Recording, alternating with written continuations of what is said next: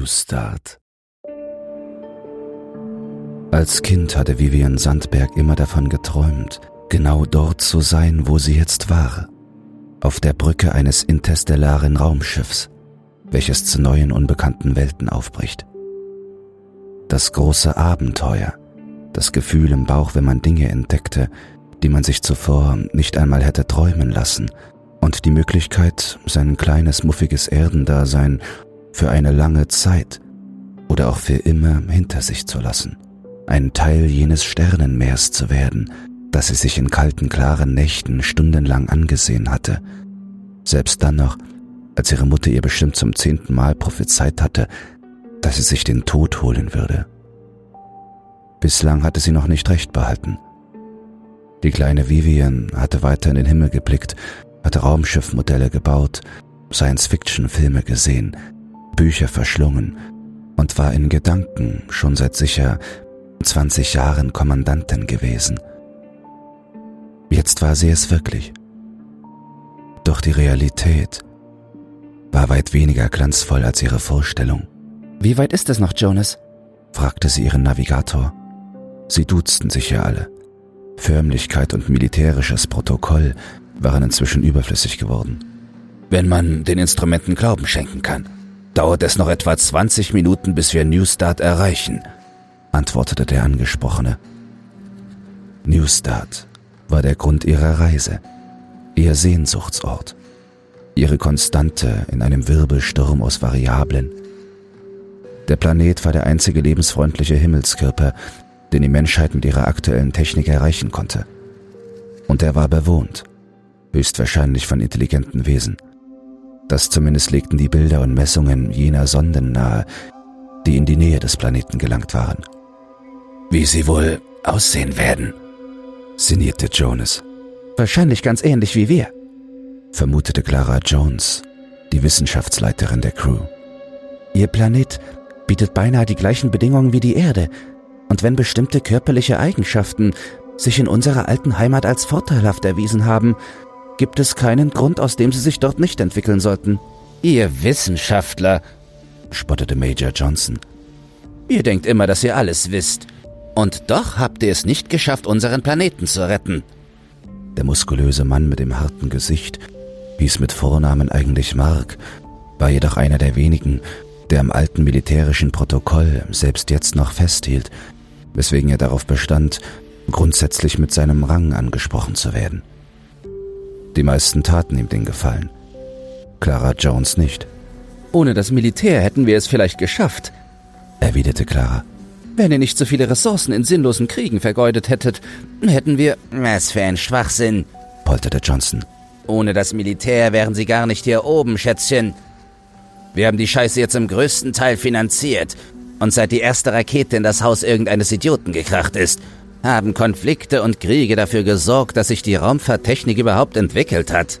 Das ist die kindischste, naivste, geschichtsfälschendste und hirnrissigste Behauptung, die ich in meinem ganzen Leben gehört habe, empörte sich Clara. Meinen Sie ernsthaft, dass einer von euch blutgierigen Stiernacken auch nur einen Fliegenschiss zur Konstruktion dieses Schiffs beigetragen hat? Ja, das glaube ich, sagte Major Johnson ruhig und was auch immer Sie darüber denken. Das Schiff gehört dem Militär. Wenn Ihnen das nicht gefällt, können Sie ja gerne aussteigen. Das Schiff gehört der Menschheit, Sie Volltrottel. Können Sie nicht einfach... Stopp! brüllte Vivian. Und da sie für gewöhnlich jemand war, von dem man selten laute Töne hörte, verfehlte ihr Ausbruch seine Wirkung nicht. In wenigen Minuten entscheidet sich das Schicksal unserer gesamten Spezies, und selbst jetzt noch schaffen wir es nicht, uns wenigstens einmal zu vertragen. Bei so einem Verhalten brauchen wir uns wirklich nicht zu wundern, dass wir am Rande der Auslöschung stehen. Vivien holte tief Luft. Offensichtlich habt ihr zu viel Langeweile. Also müssen wir das ändern. Clara, du sendest jetzt erneut unsere Botschaft an Newstart. Es gefällt mir gar nicht, dass sie uns noch immer nicht geantwortet haben. Und Major Johnson, Sie holen George Sither von der Krankenstation ab. Es kann sein, dass wir bald sein Sprachtalent brauchen, falls die Bewohner uns antworten sollten. Beide nickten, wobei Major Johnson weit weniger begeistert schien als Clara. Aber Befehl war Befehl, und so machte er sich gehorsam auf den Weg zur Krankenstation. Vivian hoffte, dass es Cipher inzwischen wieder besser gehen würde. Dieser altruistische Mistkerl war wegen Unterernährung zusammengebrochen, da er offensichtlich Teile seiner Rationen unter den Passagieren verteilt hatte und musste nun mühsam wieder aufgepäppelt werden. Dabei stand es um ihre Versorgung wirklich nicht gut. Natürlich hatten sie eine Menge Vorräte mitgenommen, aber sie waren nun bereits seit drei Jahren unterwegs, und ehrlich gesagt war es ein Wunder, dass es ihnen überhaupt gelungen war, über diesen Zeitraum so viele Menschen am Leben zu erhalten. Etwa 20.000 Passagiere hatten auf der Starseed Platz und Rettung gefunden, auch wenn inzwischen einige von ihnen gestorben waren. Ihre letzte Zählung hatte noch 17.232 Personen ergeben. Hätte es noch viel schlimmer kommen können. Immerhin hatten sie kaum Zeit für die Vorbereitungen gehabt, von den Ressourcen ganz zu schweigen.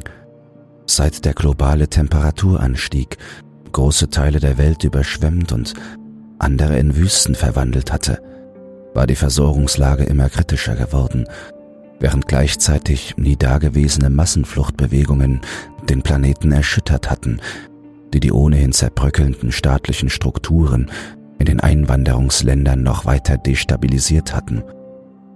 Der Hunger hatte sich von seinen traditionellen Herrschaftsgebieten in Afrika und Teilen Asiens wieder über die ganze noch bewohnbare Welt ausgebreitet. Diktatoren und fremdenfeindliche Milizen hatten an Einfluss gewonnen und hatten versucht, dem Strom der hungernden Flüchtenden mit nacktem Gewehrfeuer und Grenzzäunen beizukommen, die bald schon wieder überrannt worden waren. In diesem Chaos war es ein Wunder, dass es den verbliebenen halbwegs rationalen Akteuren überhaupt möglich gewesen war, das Projekt Starseed auf die Beine zu stellen. Es war eine gigantische wissenschaftliche und logistische Leistung gewesen, die überhaupt nur gelungen war, weil verschiedene Staaten, Unternehmen, Forschungsinstitute und Freiwillige aus der Bevölkerung sich daran beteiligt hatten. Alle Beteiligten, die sich unter dem Namen Survivors vereinigt hatten, war klar gewesen, dass ihre Welt sich immer schneller auf den Abgrund zubewegte. Aber anders als viele andere waren sie nicht völlig in Panik und Endzeitstimmung verfallen. Sie alle hatte ein gemeinsames Ziel geeint, die Menschheit vor dem selbstverschuldeten Untergang zu bewahren. Doch trotz ihres hehren Ziels waren sie dabei nicht eben zimperlich vorgegangen. Lebensmittel, Baumaterialien und andere Ressourcen wurden einfach beschlagnahmt Unternehmen, die sich nicht freiwillig anschlossen, enteignet und jeder Unbefugte, der dem Bereich, in dem das Schiff konstruiert wurde, zu nahe kam, war gnadenlos erschossen worden, genau wie all jene, die gegen die Beschlagnahmungen protestiert hatten. Jedes Mitglied der Survivors hatte von diesen Gräueltaten gewusst und sie als Preis für die Rettung akzeptiert, und so hatte sich niemand von ihnen mit Ruhm bekleckert. Noch schlimmer war es geworden, als bekannt geworden war, wie viele Menschen auf dem Schiff Platz finden würden. 20.000. Keiner mehr, keiner weniger. Man hatte geplant, den größten Teil dieser Plätze, abzüglich von 100 Offizieren, Wissenschaftlern, Ingenieuren und Ärzten, unter den etwa 20 Millionen Survivors zu verlosen. Diese Verlosungen wurden auch ordnungsgemäß durchgeführt – Jedoch waren die 99,9 Prozent, die man nicht ausgewählt hatte, nicht bereit, ihren langsamen Tod zu akzeptieren. Die meisten der Ausgelosten waren nie am Schiff angekommen. Stattdessen hatte es einen brutalen Kampf um den Zugang zum Raumschiff gegeben, bei denen sich die Leute todesmutig den waffenstarrenden Survivor-Soldaten entgegengestellt hatten, die zuletzt auch Selbstschussanlagen, Granaten, Bomben und sogar chemische Kampfstoffe eingesetzt hatten, um sich der Masse der Verzweifelten zu erwehren. Die Zahl der Opfer war nie genau erfasst worden, ging aber sicher in die Millionen. Am Ende hatte die Führung der Survivors entschieden, einfach die ersten 19.900 gesunden Männer und Frauen zwischen 16 und 40 auf das Schiff zu lassen, die es durch die Verteidigungslinien schafften. Kurzum, aus einem fairen demokratischen Losverfahren war das Recht des Stärkeren geworden. Auch dieser Plan wäre beinahe fehlgeschlagen, denn als der letzte Passagier zugestiegen war, hatten die heranstürmenden Nachzügler das Schiff zu zerstören versucht. Wütend hatten sie Kugeln, Steine, Stöcke, Granaten, Messer und alles andere, was sie in die Finger bekommen konnten, auf die startende Starseed abgefeuert. Trotz seiner dicken Hülle hätten sie das Schiff schwer beschädigen können, wenn man nicht zur Ultima Ratio gegriffen hätte. Man hatte die Minen gezündet, die auf dem ganzen Gelände angebracht worden waren, und auf diese Weise für viele weitere Todesopfer gesorgt. Der Start war eines der beschämendsten und tragischsten Ereignissen im Leben von Vivian und vielen der anderen Passagiere gewesen, denn nachdem der vernebelnde Wahn der unbedingten Selbsterhaltung abgeklungen war, hatten viele von ihnen erst begriffen, was sie da eigentlich getan hatten. Sie hatten vielleicht die Hoffnung der Spezies Mensch am Leben erhalten, zugleich aber Millionen Menschen getötet und Milliarden weitere zum Sterben zurückgelassen. Es war die Rechnung des Teufels, nur mit umgekehrten Vorzeichen. Sie hatten viele geopfert, um wenige zu retten. Die Jahre danach waren kaum besser gewesen. Das Schiff, welches sie gemeinsam gebaut hatten, mochte zwar den passenden Antrieb für interstellare Reisen besitzen, einen Antrieb, wie man ihn lange Zeit für so gut wie unmöglich gehalten hatte. Jedoch war es trotzdem alles andere als ein Schmuckstück. Im Grunde hatte das Schiff mehr Ähnlichkeit mit einem tausendfach geflickten Schlauchboot als mit einem prachtvollen Sternenkreuzer.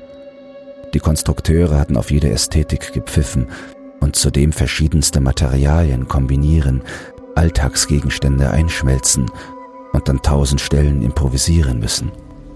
Das machte die Starseed nicht nur protestlich, sondern auch anfällig für Störungen.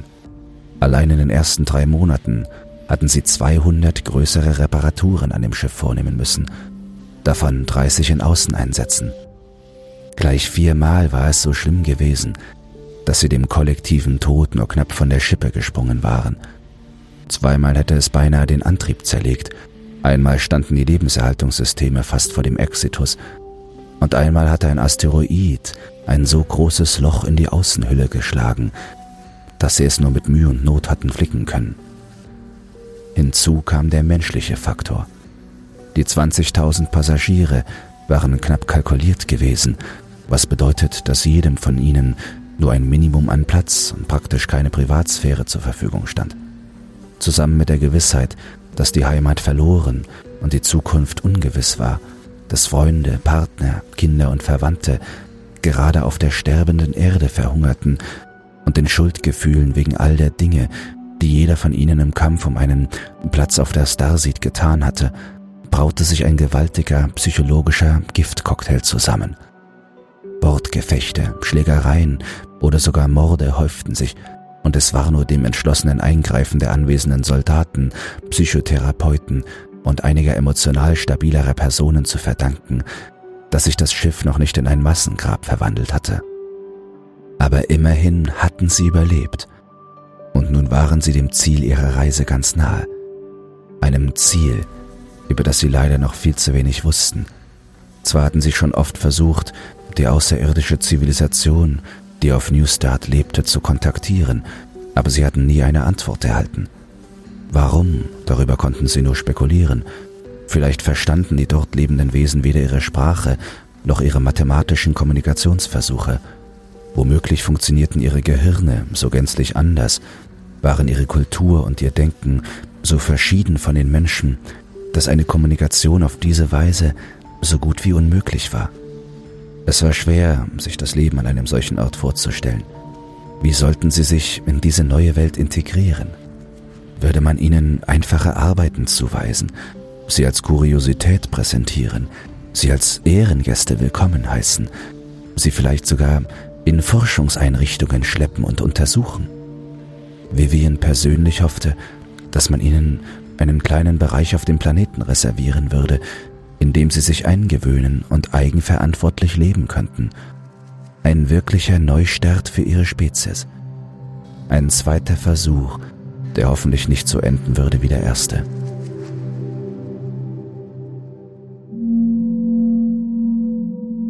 Die Schritte zweier Personen und die Stimme von Major Johnson rissen die Kommandantin aus ihren Tagträumen.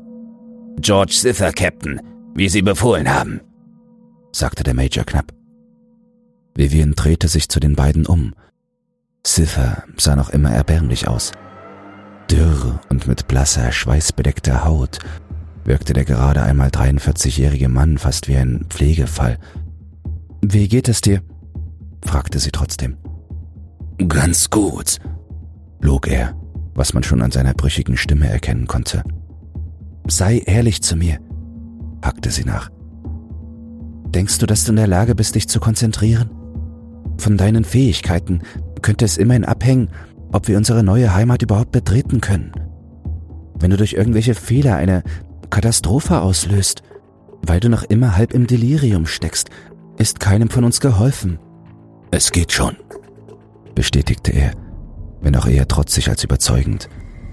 Trotzdem erschienen George Siffers Augen ihr klar genug. Sie würde einfach auf seine Worte vertrauen müssen.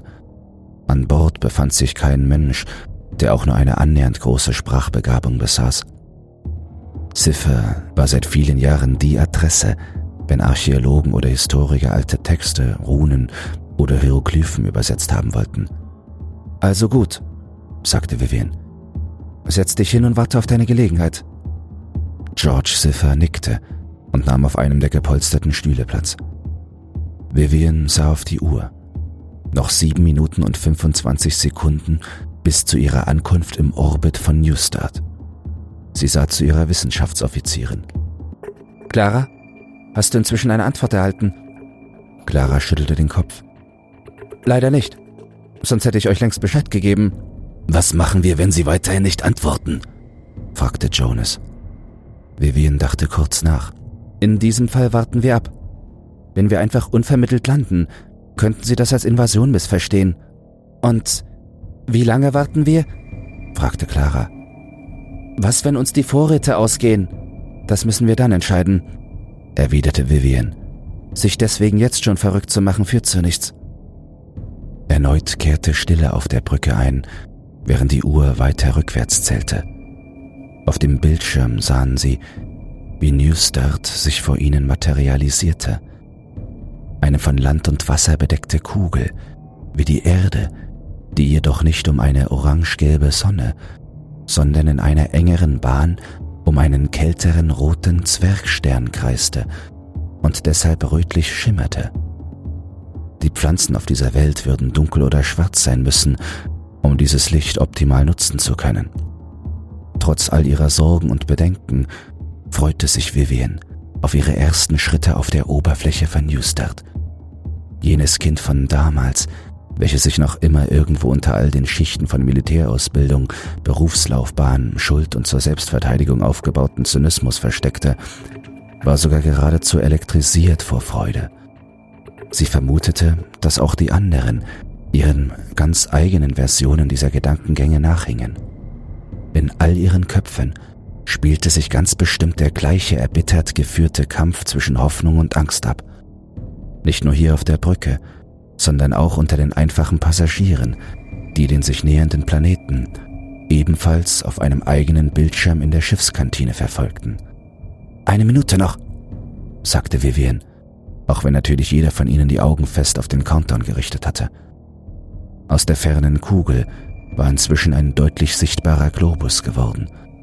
Aus dieser Entfernung sah man bereits das New Start, welches von einem kleineren unförmigen und einem etwa erdmondgroßen runden Mond umkreist wurde, einen weltumspannenden Ozean besaß, der wahrscheinlich noch mehr Wasser führte als alle Meere auf der Erde zusammen.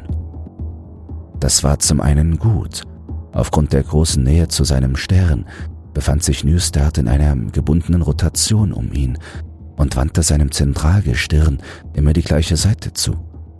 Ohne einen solchen Ozean, der für Temperaturausgleich sorgte, würde ihre potenzielle Heimat auf der einen Hälfte aus einer Eiswüste und auf der anderen aus einer Gluthölle bestehen, mit nur einem kleinen gemäßigten Streifen in der Mitte, der noch dazu wahrscheinlich ständig von mörderischen Winden heimgesucht werden würde. Zum anderen war es aber auch schlecht, denn mehr Wasser bedeutete weniger Land und damit auch weniger Platz zum Leben. Wie gebannt starrten sie alle auf die einzige Hoffnung auf ein neues Leben, die sie noch hatten. Sie hatten ihren letzten Triumph gespielt. Was nun kam, lag nicht mehr in ihrer Hand. Wir haben eine Antwort, schrie Clara plötzlich heraus. Und als Vivian das hörte, war die Erleichterung, die ihren Körper durchströmte, so heftig, dass sie beinahe umzukippen drohte. Und sie war nicht die Einzige, der es so erging. Alle auf der Brücke Anwesenden jubelten und dankten lautstark dem Schicksal. Einige sogar auf Knien. Einzig Major Johnson blieb nüchtern. Wie lautet die Antwort? fragte er. Das können wir jetzt noch nicht wissen, warf Vivian ein. Die Hauptsache ist doch erstmal, dass Sie uns überhaupt geantwortet haben. Den Inhalt Ihrer Botschaft muss George nun für uns entschlüsseln. Sie nickte dem blassen, dürren Sprachforscher zu. Das wird nicht nötig sein, antwortete Clara, und das nervöse Zittern in ihrer Stimme versetzte Vivian sofort in Alarmbereitschaft. Wieso? fragte sie. Clara schluckte hörbar. Sie haben uns in unserer Sprache geantwortet. Das, das ist unmöglich, sagte Jonas. Nicht wirklich, gab George Ziffer zu bedenken. Sie vergessen, dass wir über viele Jahrzehnte Botschaften ins All geblasen haben. Radiosignale, Fernsehen, WLAN, Handynetze. Wir haben sogar eine verdammte Schallplatte mit Bildern und Popsongs da hochgeschossen. Wer etwas über uns erfahren wollte, hatte keine besonders schwierige Aufgabe. Und? Was sagen Sie? wollte Vivian wissen, die es keinen Augenblick länger mehr ertrug, auf die Folter gespannt zu werden. Ich. Ich lege es auf den Lautsprecher, sagte Clara abwesend. Plötzlich ertönt eine klare, tiefe, männlich klingende Stimme mit einem undefinierbaren Akzent, die aber dennoch verständlich die Worte sprach. Wir wollen hier keine Fremden. Die Crew, da sieht, hatte gerade noch genügend Zeit, die Tragweite dieser Worte zu verstehen. Dann löste sich ein heller Blitz von der Oberfläche Newstarts, jener neuen Heimat, die nie eine solche werden würde, hüllte die Starseed in weißes, Millionen Grad heißes Feuer und machte den über Jahre gehegten Träumen der Geflüchteten, all ihren Hoffnungen und Plänen von einer neuen und besseren Zukunft ein jähes Ende.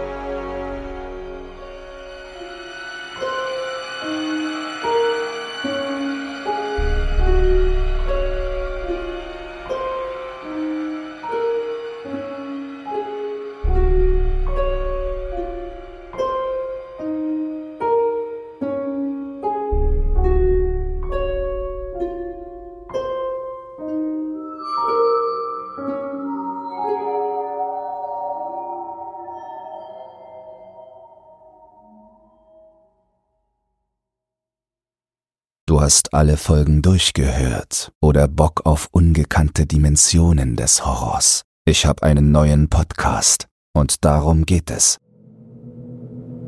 Secure, Contain, Protect, Sichern, Bergen, Beschützen.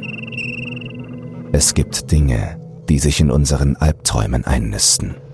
Bizarre Dinge, abgründige Dinge, grausame Dinge die SCP Foundation wurde gegründet, um die Menschheit vor unaussprechlichen Wesen zu schützen, von deren Existenz sie nichts wissen will. Und diese Wesen haben Akten, jede Menge Akten.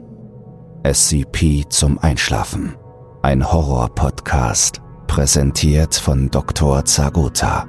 Neue Akteneinsichten, jeden Montag um 21 Uhr, überall wo es Podcasts gibt.